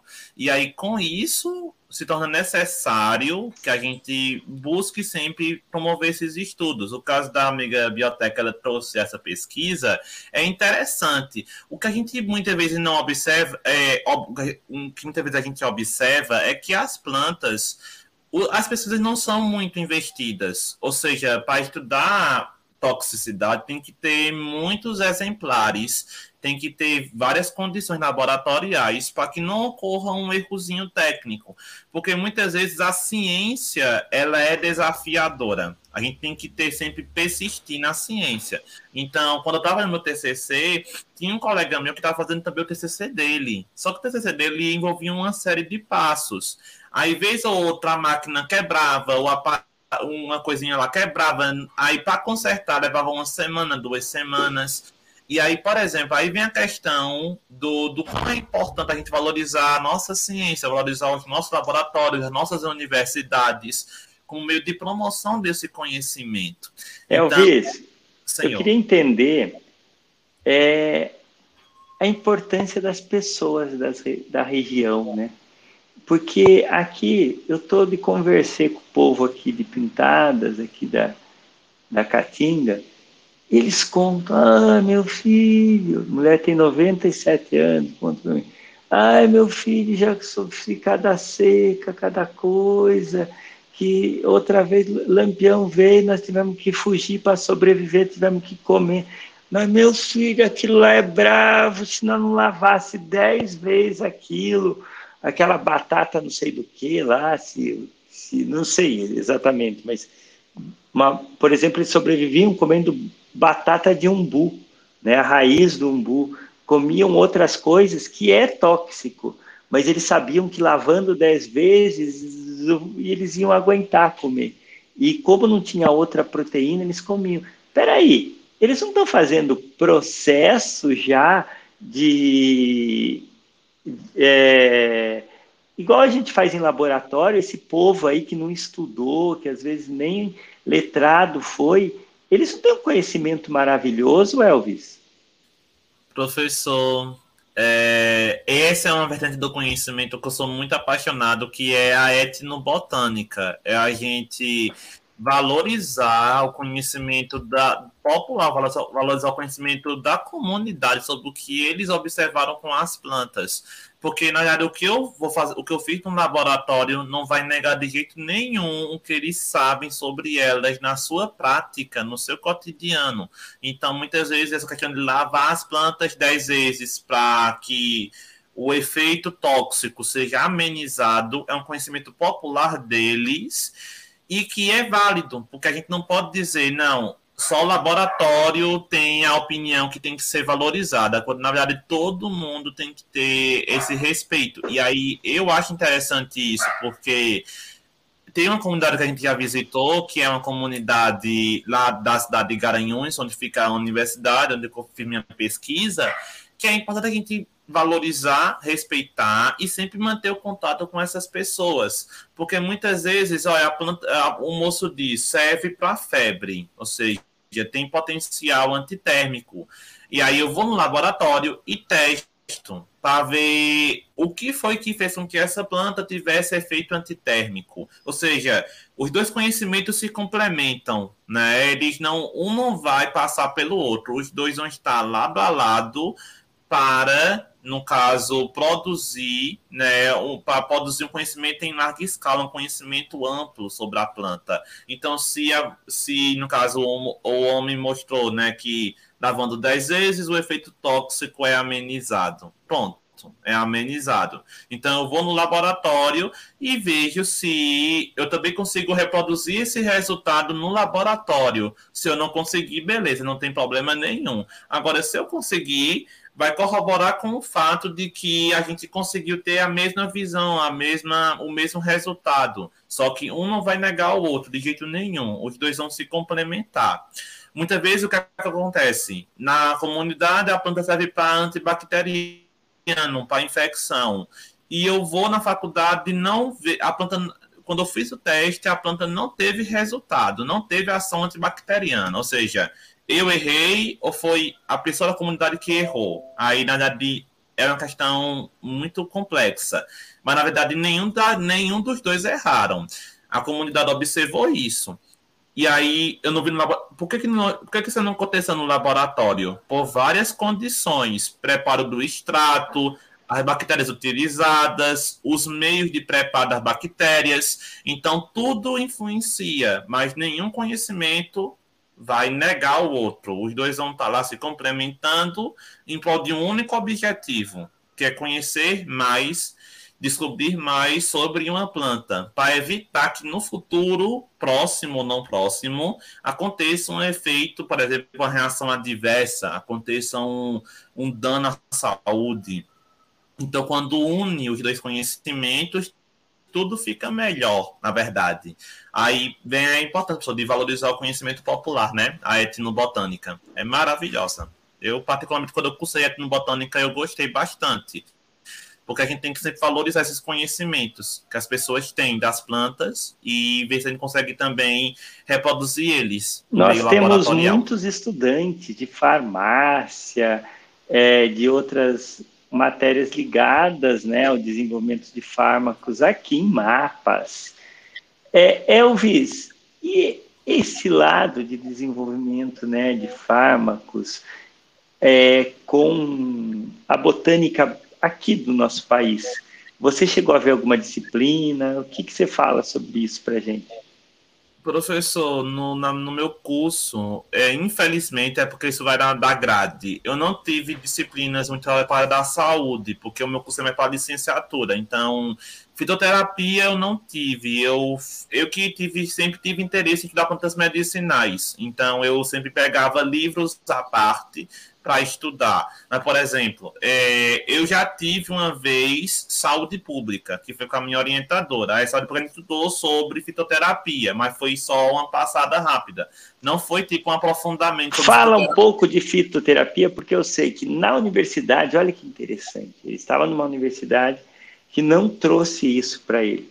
Mas a internet, a curiosidade do Elvis fizeram ele um especialista em fitoterapia. Fala e abre seu coração para a gente, Elvis, falando das plantinhas medicinais. Essas plantinhas são o amorzinho da minha vida, porque eu sempre digo que as plantas elas são uma caixinha de surpresas. E se o amigo Vitor estiver vendo a, a, a live, ele pode comprovar isso para mim, porque eu sou suspeito em falar de plantas. Porque, na verdade, as plantas, elas têm em todo esse aparato químico para poder favorecer a nossa saúde. O que muitas vezes a gente acha é que as plantas, por serem naturais, não vão fazer mal à nossa saúde. E isso é uma mentira, porque o que vai diferenciar a planta do, do veneno é a dose dela, simplesmente isso. E também o modo como você administra. Então, quando eu comecei a me interessar pelas plantas medicinais, foi quando eu fiz um perfil de plantas, aí eu conheci também a amiga Ana um tempo Peraí, depois. você tem um também... perfil no Instagram, conta dele pra gente, conta da amiga Ana como... e da garota Biotech. Vamos lá, vamos, hora de falar dos nossos perfis do nosso Ô, professor, eu tinha um perfil de plantas. Eu tive, eu acabei me distanciando um pouco dele por conta da reta final da faculdade. Mas eu vou ver se eu consigo recuperar a senha dele para poder voltar, porque eu não tenho mais a senha, eu troquei de celular. Mas Vamos lá. É, eu conheci a amiga Ana no, no Instagram também. Ela é maravilhosa amiga, só que ela não gosta de plantas. A amiga Ana ela não gosta de fisiologia vegetal, não gosta de botânica sistemática. né, amiga Ana, que é tudo exposed. Nós temos que falar sempre a verdade em rede nacional. Mas é normal. Ela se, é, é, eu gosto de fazer essa comparação, porque a a ciência é interdisciplinar. Então a gente fez uns posts em conjunto e a gente inter, é, trazer uma coisa que eu gostava, que era as plantas, uma coisa que a amiga não gostava, que era a parte de genética. Então a gente falou sobre biblioteca, a gente falou sobre é, plantas mutantes, não foi amiga, plantas mutantes, plantas, a maior flor do mundo, a maior flor, a menor flor do mundo. Então tem as, a interdisciplinaridade que sempre se fez presente, sempre vai, sempre vai se fazer presente. Aí também conheci a amiga Biotech também, que ela é maravilhosa, a amiga. Inclusive, biotecnologia já é interdisciplinar, né? Porque tem biotecnologia, animal biotecnologia. É, é isso mesmo, garota Biotech? Abre seu microfone e conta da interdisciplinaridade. Gente. Totalmente, a biotecnologia é multidisciplinar. Mas então, como assim, que ela, ela é multidisciplinar, por quê? Porque ela acaba englobando tanto a parte das biológicas quanto das exatas, mas se você parar para pensar, também envolve humanos, porque tem a questão, é, por exemplo, a gente vai fazer pesquisa científica, a gente tem que levar em consideração a ética, a questão de direitos também, é bem complexo, mas é incrível. Amiga Ana Beatriz, por que, que é importante a computação nessa interdisciplinaridade que a gente está falando? Porque não seria. assim, é, é um, uma tecnologia, assim, né? Claro, existia. É, existia interdisciplinaridade sem a computação. Mas a computação acaba auxiliando nesses, nessas outras áreas, né? nas áreas mais é, biológicas, nas exatas, até nas humanas, Inclusive, tem uma curiosidade, né? O meu curso de Python começa agora essa semana, e temos uma menina do direito que entrou para aprender Python. Então, a gente já, já vai ter uma, uma super turma, tanta gente de, de que ainda está na escola, no, no ensino médio, como uma, uma menina, não, eu acho que ela fez até um doutorado em ciências sociais, alguma coisa desse tipo. Então já já está assim uma interdisciplinaridade toda e, e dá para aplicar computação em tudo praticamente. A Ana Beatriz trabalha com curso de meninas na computação, né? E está trazendo essa ideia do Python aí e vai começar a sua primeira turma como professora de Python. É isso mesmo, Ana Beatriz? Quinta-feira. Começa, temos, eu acho que 13 alunas é, de todas as variadas idades, de todos os variáveis conhecimentos. Tem meninas... Pessoas de lugares diferentes do Brasil? Sim, sim. É, meninas que, que já sabem outras linguagens, que aprenderam com as outras meninas do projeto também, então tá, tá bem diversificada essas, essas 13 meninas aí. Vamos ver. O pessoal tá parabenizando a Ana Beatriz aqui pelo, pela iniciativa, né? Iniciativa mais do que importante. E agora nós vamos falar de animes. Quais seus animes preferidos, Rudeus? Você viu que eu troquei o nome, Rudeus. Quando a gente fala de animes, a gente chama Rudeus. Vamos embora. Olha, animes são a maravilhosa, né? A maravilhosa. Porque a maravilhosa é, criação né, dos japoneses também. Mas vamos embora. Olha, animes, eles são. Eu vou tentar trazer sempre um aspecto voltado também, voltado também para a ciência, tá? Tá, gente? Mas é tipo assim, ó é, os animes, eles têm todo um aspecto de você conseguir se divertir enquanto você assiste, porque você está assistindo visando se distrair um pouco, visando muitas vezes, é, como é que se diz?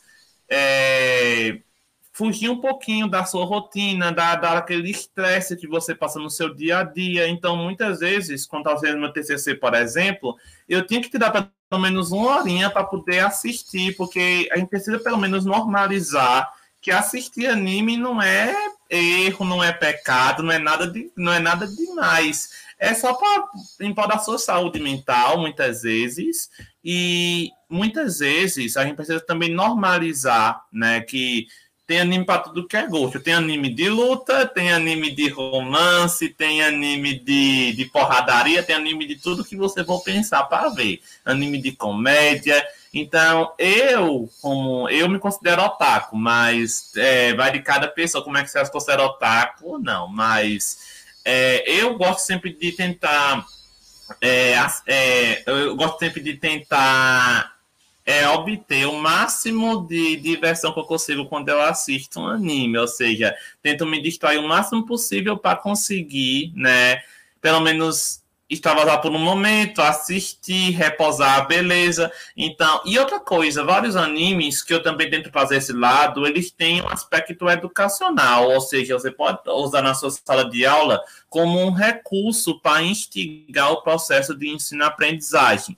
Então, tem alguns animes que, por exemplo, tem um que é Cells at Work, que é células ao trabalho. Então, a pessoa, é, o anime mostra as células de do nosso corpo no seu dia a dia. Mostra. Peraí, células ao trabalho. E vamos já indicar para Giovana, garota biotech, nos cursos dela, ela indicar esse anime. Né? Faz sentido, Giovana? E assim, olha só, o Elvis, o Elvis falou uma coisa muito importante. Rudeus agora, né? O Rudeus falou uma coisa muito importante. Ele gosta de se divertir. Ele até tem um nome isso em japonês para isso, né? É você conseguir se divertir e isso vai ajudar a sua saúde mental. Isso vai ajudar você ficar bem, mesmo que você esteja com pressão, fazendo é, trabalho de madrugada, para entregar, para ter nota na faculdade, acontece muito isso. Tem o prazo é amanhã e você resolveu assistir aqui a nossa aula, se divirta também escutando a gente, esse papo da gente, né? E a ideia que a gente usa um pouco aqui no, na disciplina Mapas é essa: ter uma aula divertida, ter uma conversa descontraída e que preserve a saúde mental de quem está vendo. Então, o Elvis trouxe uma coisa, o Rudeus trouxe uma coisa muito importante. Divirta-se assistindo aí seu anime preferido. Pois é, anime preferido. É, tava aqui para mim a, a Net um pouquinho. O senhor perguntou o que, professor? Que para me cair aqui. Qual é o seu preferido? Não chega de papo, chega de conversa, só um. Só, Meu ah, Deus do céu, um e vai ter que falar, e ai, vai ter que falar agora o seu preferido, Rudeus. Eita, olha, eu tenho que agora refletir para ver qual é que eu vou dizer. Sem onda, um só. Hunter Hunter. Hunter Hunter. Eu vou tirar aqui para me mandar no, no chat, mas é Hunter Hunter. Porque. Deve ser bom, hein? Foi o segundo anime que eu assisti e foi o que eu mais chorei assistindo. Não tem condição. Fiquei na força por dois meses com esse anime. Então, eu recomendo bastante. Porque é aquela questão. Esse anime, esse é, Hunter x Hunter, ele traz uma situação bem legal, porque é amizade entre duas pessoas, entre dois meninos de 12 anos. Aí você vê o desenrolar da amizade deles, passou o quê? 149 episódios. E aí, quando você pensa que acaba anime, vem uma revelação no final, a pessoa chora. Aí eu só sei que eu chorei aqui só nesse, nesse, nesses episódios. Mas o anime ele traz essas situações pra gente. Então, tipo, eu, meu anime preferido Hunter x Hunter. Mas a pessoa gosta de One Piece, gosta de Naruto, Dragon Ball Z, gosta de outros animes. Eu também gosto muito de Mushoku Tensei, que é o anime do Rudeus. Só que se eu for escolher um anime preferido, eu digo Hunter x Hunter. E Pokémon, a amiga não indicou Pokémon. Pokémon tem tanto nos jogos, né? a infância todinha nos jogos que é maravilhosa e também nos animes, que também é maravilhoso. Minha infância todinha, Pokémon. Maravilhoso. E a Amiga Biotech, tem anime preferido? A Amiga, a Amiga Biotech deve ter algum anime? Ah, ó, eu vou falar pelo último que eu assisti, que foi o Demon Slayer, que eu gostei bastante. Mas eu não assisti a temporada nova. Faz tempo que eu não assisto essas coisas, gente. Pois eu recomendo ver se a do é maravilhosa. Demon Slayer é maravilhoso. Não, crianças não assistam porque tem muito sangue, mas adultos podem assistir. Tem é. Adultos e crianças não assistam que tem muito sangue, mas sou, as crianças podem assistir. Os adultos podem assistir, crianças não, que é um pouco perigoso. Mas, é verdade. Para adultos que não têm medo de sangue, têm um pavor de sangue, podem assistir, tá? Eu recomendo também. Mas é um anime bom. E isso, eu só assisto algum anime, professor? Eu recomendo também, viu? Anime Vou começar a assistir. Qual que você recomenda para eu começar? Professor, eu vou dedicar um anime curto para o senhor assistir e ficar com gostinho de querer assistir um maior, tá? tá. Vou botar aqui no chat, mas é, é um que eu super recomendo. Deixa aqui. Fala o nome. Classroom of Elite. Classroom of Elite. O protagonista ele é super psicopata. E o anime é maravilhoso. Assista. Vou assistir. vou assistir, vou assistir. Vou começar, já vou procurar hoje. Amiga nem é. Death Note também. Death Note é maravilhoso também. O protagonista também não é lá, ele é psicopata, né? Mas, mas, todavia, entretanto, né? O Metal Alchemist. Amiga de vou, vou fazer uma pergunta para você, Rudeus. Pergunta. E esses comportamentos, né? A gente fala às vezes muito de autismo aqui, né? Então, são pessoas que não olham no olho, que têm algumas dificuldades sociais, alguns comportamentos esquisitos, diferentes. Você acha que tem algum personagem, ou muitos personagens, não sei, de, an de animes que possam ter traços de autismo? Professor, traço de autismo, algum personagem? Essa é uma pergunta bem interessante. Não, eu não consigo pensar de imediato em algum personagem que tem esses traços. Talvez eu consiga associar muito ao protagonista de Crescent of Elite, porque ele é muito, muito introvertido na dele. Vou assistir para ver isso, daí a gente conversa sou da sua opinião sobre o protagonista. Agora, ele é. O pessoal gosta dele porque ele já é assim, ele já é naturalmente psicopata. Ele é manipulador, é tipo, ele é o sinônimo de protagonista manipulador. Mas, é, como é que se diz? Eu recomendo. Só assiste e a pessoa me diz o que é que o seu. E para os nossos estudantes aqui do Espaço Alexandria, o que, que você recomenda para eles? Que anime você recomenda aqui para o pessoal? Professor, um anime pessoal que. Gente, olha, vou, vou, trazer, vou trazer alguns perfis para vocês tentarem é, pensar depois no futuro, tá? Nós temos algumas situações. Primeira situação. Você gosta de anime de luta? Você gosta de anime que tem porrada? Aí você, eu recomendo muito para você Hunter x Hunter, recomendo Naruto, recomendo Dragon Ball Z e One Piece.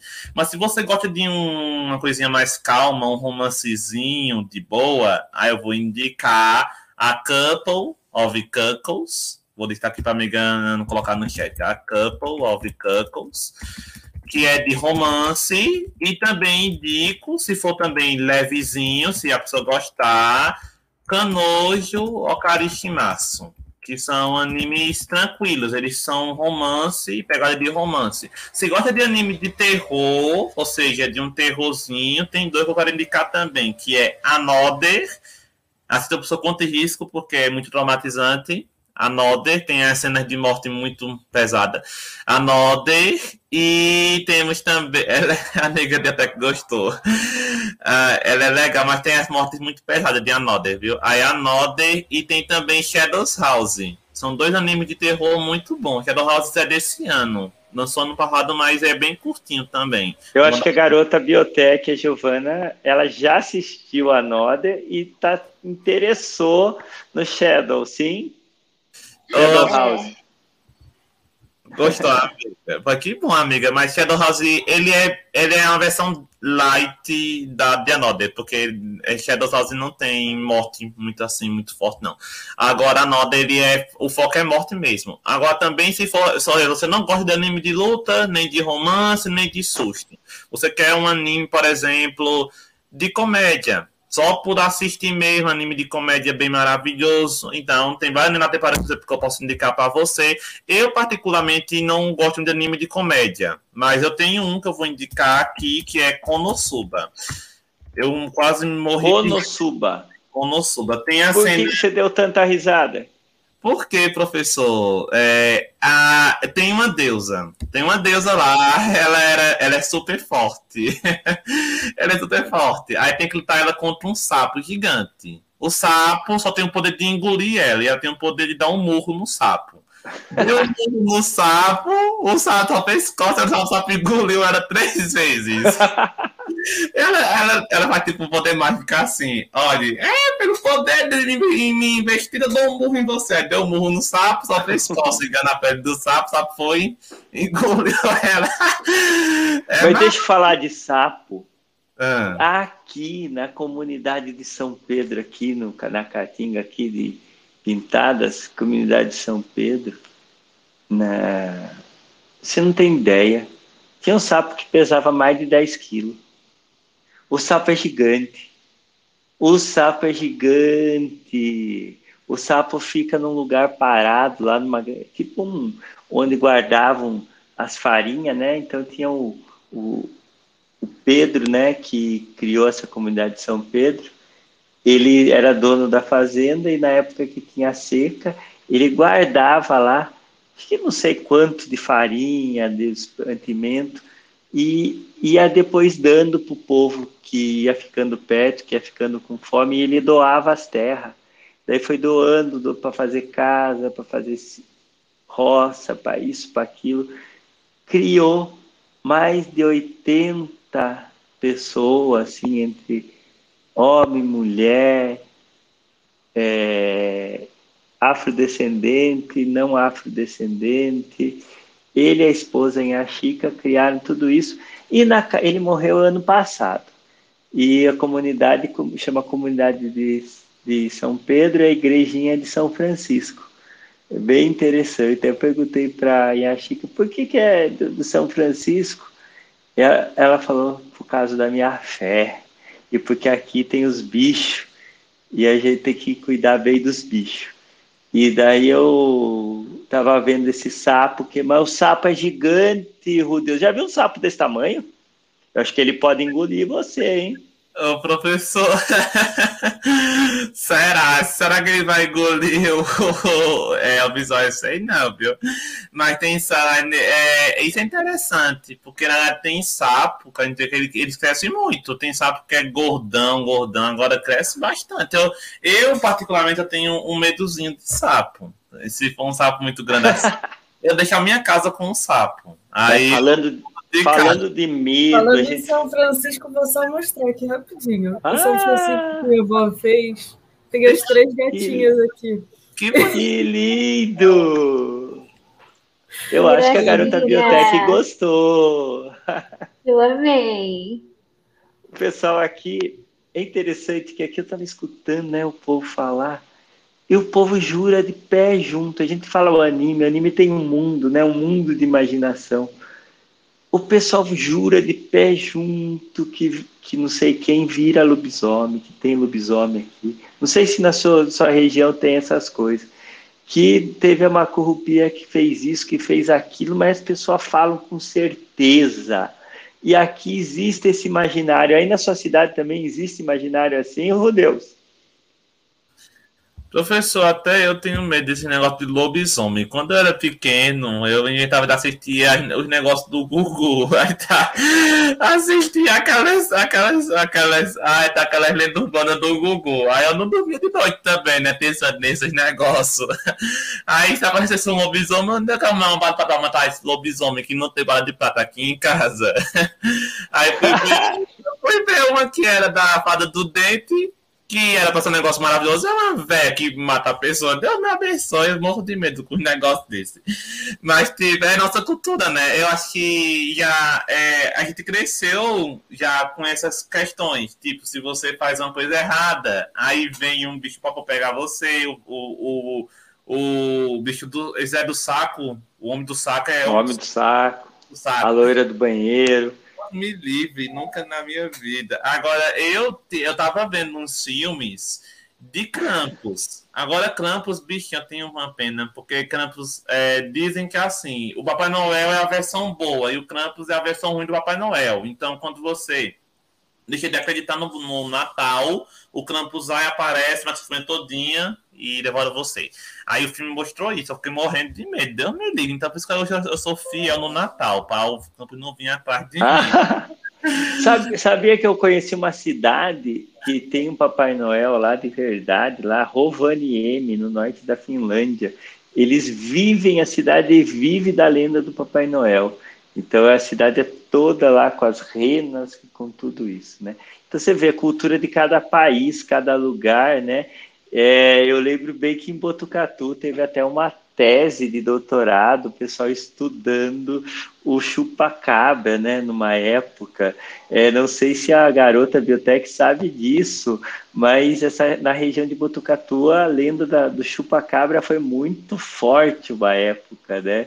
E ela, acho que é mais nova, não deve lembrar. Isso eu, eu morei na, na cidade de Bauru no ano de 1994, não, 1998, e estava no auge dessa lenda, né, dessa história, e tinha uma pessoa, não sei se ele concluiu o curso, mas ele estava estudando isso aí dentro da pós-graduação em Botucatu, né? Sabia disso, garota biblioteca? Não. Eu sei que aqui é considerada a terra do Saci. Então, tipo, Olha só. eles acreditam que existe Saci e, e realmente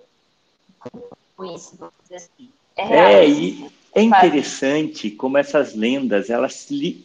é muito importante para a aula de hoje, porque o Saci, a Corrupira, a Mula Sem Cabeça, essas outras, todas essas lendas, elas são a alma da natureza é quando o homem está ligado com a natureza para fazer a conexão de verdade, precisa dessas entidades para o imaginário completar umas peças que faltam. E é muito rico. Então, quando a gente dá as costas para tudo isso, a devastação vem, né? Porque você daí está longe da natureza. Então, essas figuras são interessantes, né? E as pessoas mais antigas Juro de pé junto que já viram isso, que viram mais alguma coisa. Elvis, Rudeus, mais algum anime? Estamos querendo saber dos animes. O pessoal quer saber que anime agora você vai falar. Eita, meu Deus! E de oh. preferência com, com essa coisa de folclore, mas folclore. claro, né? Mais folclórico. Oh, é, anime mais folclórico, que é, o japonês é interessante, tem essa questão de construir anime. Porque às vezes eles, alguns animes são baseados em algumas histórias, né? Que às vezes eles tipo, tem um fato que aconteceu, eles vão mudando a história a partir desse fato. Então, eu consigo me lembrar de imediato de um anime que ele. Eu tenho que falar o nome dele agora para mandar para vocês. Deixa eu me lembrar aqui. Já, eu vou botar aqui no chat. Ele fala de um. Não é exatamente um folclore do Brasil, mas é uma história que envolve maldição de banheiro. Aí é muita luz do banheiro, né? Então tem tipo, tem. É uma escola mal assombrada. Só que o anime não é tipo assim, muito terror, não. Às vezes, na verdade, ele traz várias histórias paralelas a isso. Aí tem a protagonista, que é um estudante de uma escola, e ela invoca um espírito, né? Ela invoca um espírito. Aí fala dessa história, porque no caso, quando fala de escola, invoca a história, lembra logo da loira do banheiro, né? Que aparece geralmente. Aí o anime que eu vou dizer pra vocês aqui é Hanako-kun. Hanako-kun, é, Hanako-kun. Tem uma temporada só, mas é muito bom. Eu recomendo, porque tem várias maldições que acontecem. Tipo, tem a maldição da escada. Aí em termos, o que eu consigo lembrar de anime folclórico é esse. Mas, tipo, se for levar em conta outros animes também que tem uma bem interessante, eu citaria os animes de Fate, que aí envolve o Santo Graal, né? Envolve uma questão histórica. Eu vou botar aqui Fate, tá? Porque Fate é uma série de animes. São animes independentes. Tipo, tem Fate Zero, Fate Night, Fate Heaven Seal, então tem vários Fate mas tem uma, uma cronologia entre eles. Deixa eu pensar em outro anime mais folclórico aqui. Eu só, só consigo me lembrar no momento desses dois, que envolvem geralmente essas histórias. Mas aí, se for levar em conta também outros tipos de animes que não tem muito a ver com folclore, eu posso citar é, animes, deixa eu ver, Isekai, que aí o protagonista ele reencarna em outro planeta, ou reencarna em outro mundo. Inclusive, eu tô assistindo um anime nessa temporada de agora que os animes lançam por temporada. A tem temporada de janeiro, temporada de abril, temporada de julho e temporada de outubro. São quatro temporadas por ano. Assim como tem as quatro estações climáticas, existem quatro temporadas de anime por ano. E aí, nesse caso, Nessa temporada de julho, eu vou ressaltar um anime que ele é muito interessante, que eu falei antes dele, que é Shadows House, porque ele é, é de assombração, só que ele tem um fundo social muito pesado. É por isso que eu acho ele muito interessante, porque não é sustos assim que vão fazer com que o anime seja de terror. É o passado do, dos personagens que façam que seja realmente aterrorizante. Aí eu não vou dar spoiler aqui caso alguém queira assistir, mas eu recomendo. Shadow House é uma caixinha, é um anime cheio de caixinhas, várias cheias de surpresas. E às vezes é, mostra muito essa questão da, do quesito social, ou seja, por exemplo, o anime mostra a relação do, de um Shadow, que é um fantasma, com o seu servo. Mas, por exemplo, esse servo é humano, não é humano, ele vem de algum local, ele é roubado, ele vem da onde? Então tem todo um foco social bem interessante nesse anime. Além disso, também for levar outro anime que também tem críticas sociais bem interessante, que às vezes não é muito percebido pelo, pelo pessoal, porque às vezes diz que não é só um anime de luta, então não tem muito cunho social, é One Piece também é grande, é grande, é mil tantos episódios, mas também tem umas críticas sociais bem interessantes nesse anime. Então tem One Piece, enfim, se eu for destacar um anime que está agora me chamando muita atenção é esse Shadows House. E também o que eu diria pro professor, que é Classroom of Elite, que é maravilhoso. Anime... Vamos assistir, depois a gente volta a conversar, cada um tendo assistido aí seus animes. É, animes maravilhosos, inclusive por sinal, que é o Shadow House. E o Feliz. O Castle Feliz é aquela questão, o protagonista ele é um pouquinho psicopata. Um pouquinho assim, porque ele manipula todo mundo. Ele só tá preocupado com o próprio, com ele próprio. Os outros tudinho para ele, assim, ele tá muito desligado, não, viu? Ele, tipo, ele vê, uma, ele, vê uma, ele vê as pessoas como objeto, entendeu? Esse tipo, ele vê como um ser que pode servir aos propósitos dele.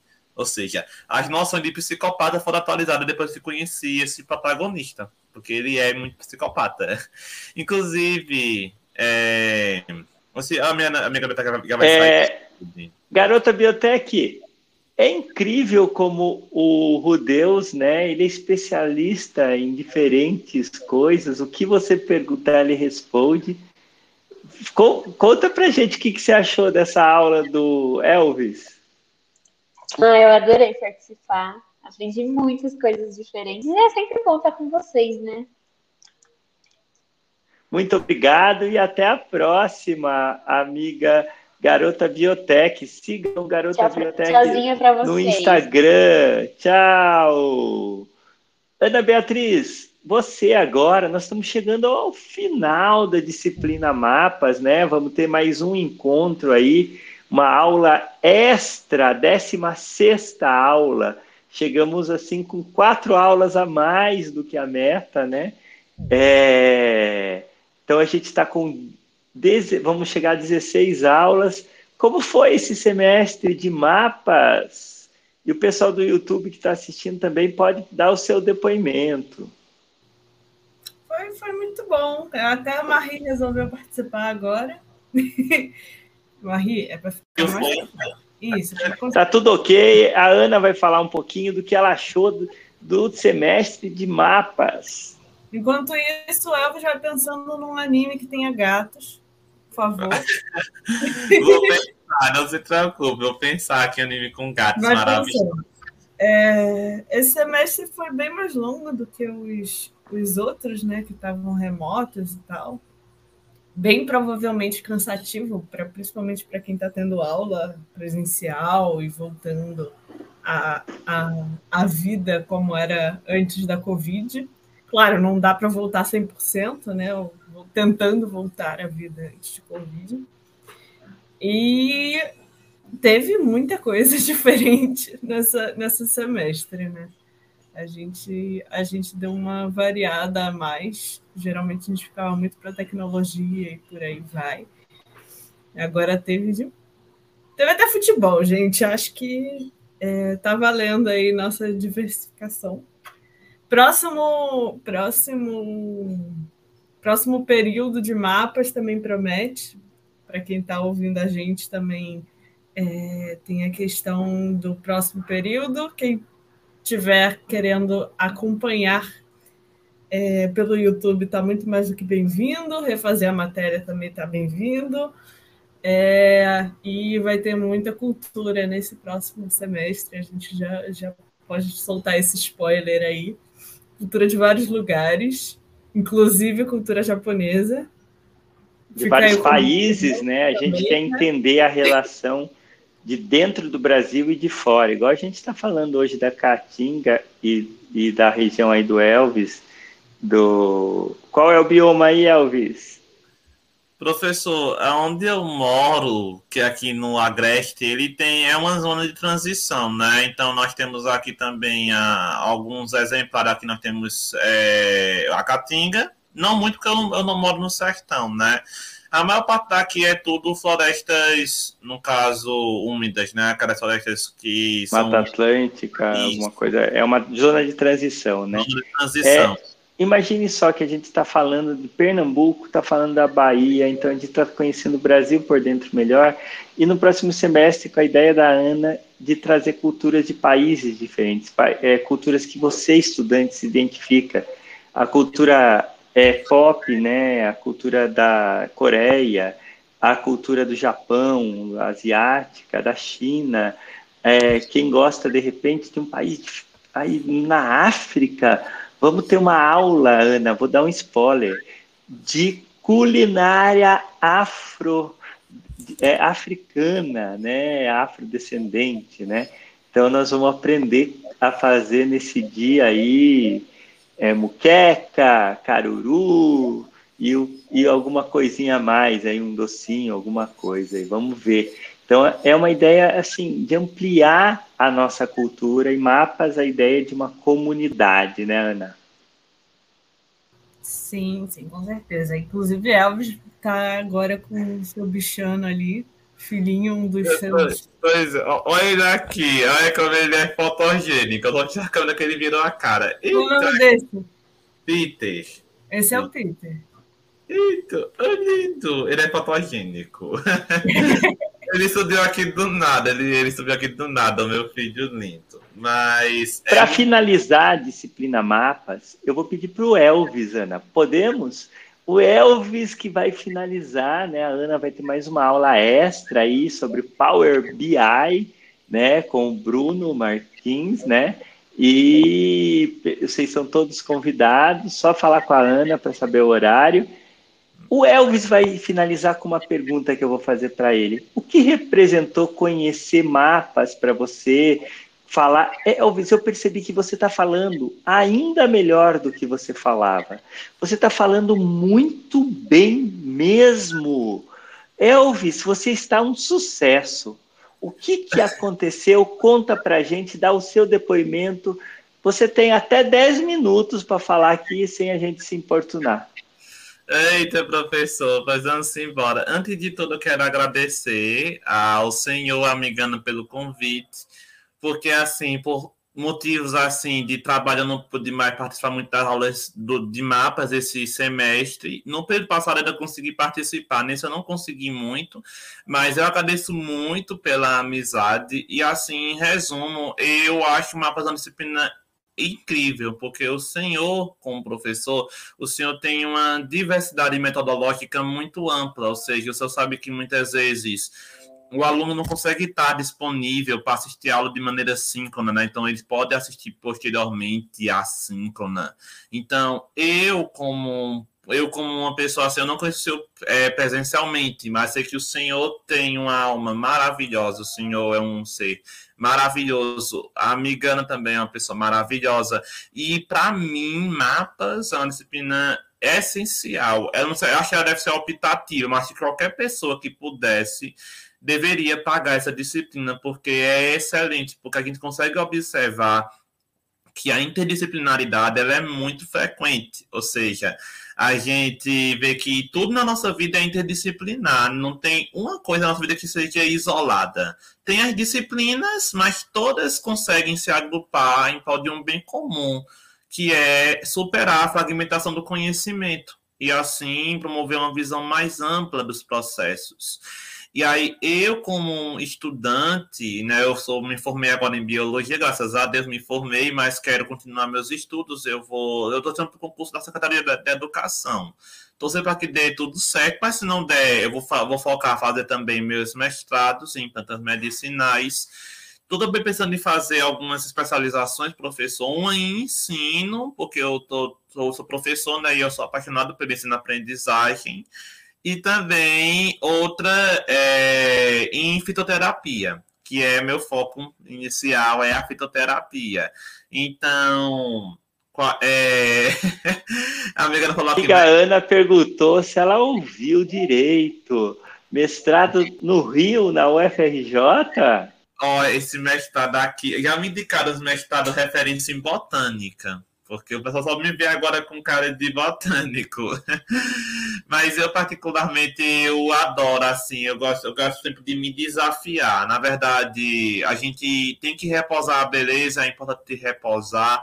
Mas eu hoje, professor, eu ainda não consegui me acostumar de que terminei o curso. Eu, pelo menos, ainda não me acostumei, porque vendo o pessoal para faculdade, eu sempre para faculdade, eu pelo menos sinto que é, eu não, ainda não caiu a minha ficha. Não só a mim, não só a minha, também como alguns colegas meus que ainda não se acostumaram. Esse depoimento é riquíssimo para os nossos estudantes de mapas, porque aqui a gente traz um monte de pessoas que estão se formando ou que acabaram de se formar. Os nossos reais professores, eu sou um facilitador, os professores são o, vocês, é, Elvis, a Ana, você e toda essa comunidade que vocês criaram, que são pessoas que estão muito perto do, da vida dos nossos estudantes.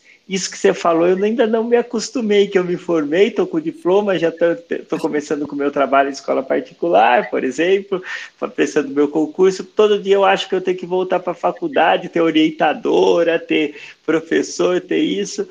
É isso que eles vivem, que vocês que fazem mapas vivenciam né, no seu dia a dia. Essa aula vai ser vista por poucos, talvez, porque ela está no final, né? E o final é muito puxado, tem que entregar muito material. Eu, esse semestre a gente teve mais ou menos uma participação de 70% dos estudantes, né, participando bastante. Tem 30% dos estudantes que estão aí meio perdidos ainda, que a gente vai mandar um e-mail e falando uma coisa muito interessante. Você tem uma chance. Você pode assistir aos poucos, né? Você pode até se dar uma nota e assistir depois, se engajar nessa comunidade de mapas. Assista uma, duas aulas, né?